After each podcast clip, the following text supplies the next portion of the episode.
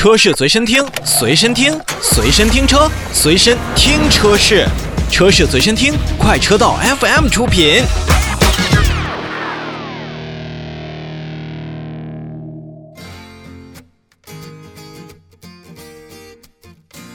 我们再来看一组召回信息。日前呢，中国第一汽车集团公司也是向国家市场监督管理总局备案了召回计划，决定在二零二零年的七月十五号开始召回二零一五年九月十八日到二零一六年十一月二十七日期间生产的部分奔腾 B 三零轿车，共计四万五千四百零六台。那本次召回范围内的车辆呢，由于火花塞与点火系统匹配不良，EMC 的电磁兼容性测试值偏高，使干扰电压回馈给主电路，造成了点火系统主要零部件，你比如说像 ECU、点火线圈和保险丝的强烈干扰。另外呢，由于个别的火花塞的螺栓安装长度错误，或者采用了错误的螺栓所导致的内部电阻空腔的问题，会产生更大的干扰电压。在持续的干扰电压，更容易造成点火系统主要零部件的损坏，由此呢会造成车辆发生抖动、发动机失火、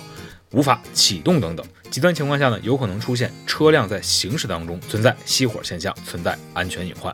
那第一汽车集团公司呢，也将委托一汽奔腾轿车有限公司免费为召回范围内车辆进行检查。如果车辆安装的是受影响的火花塞，则更换其他品牌的火花塞；如果是因原车火花塞的问题已造成点火系统的主要零部件，刚才提到的 ECU、点火线圈、保险丝等等损坏的话，则免费更换相应的部件，以消除安全隐患。值得一提的是，本次召回活动是国家市场监督管理总局。启动的缺陷调查情况下开展的，那对于消费者来讲的话，这又是一次相应维权的成功。对于其他的品牌也是提个醒，其实您主动召回是好事儿，但是被启动了缺陷调查，那可就不是一件好事儿了。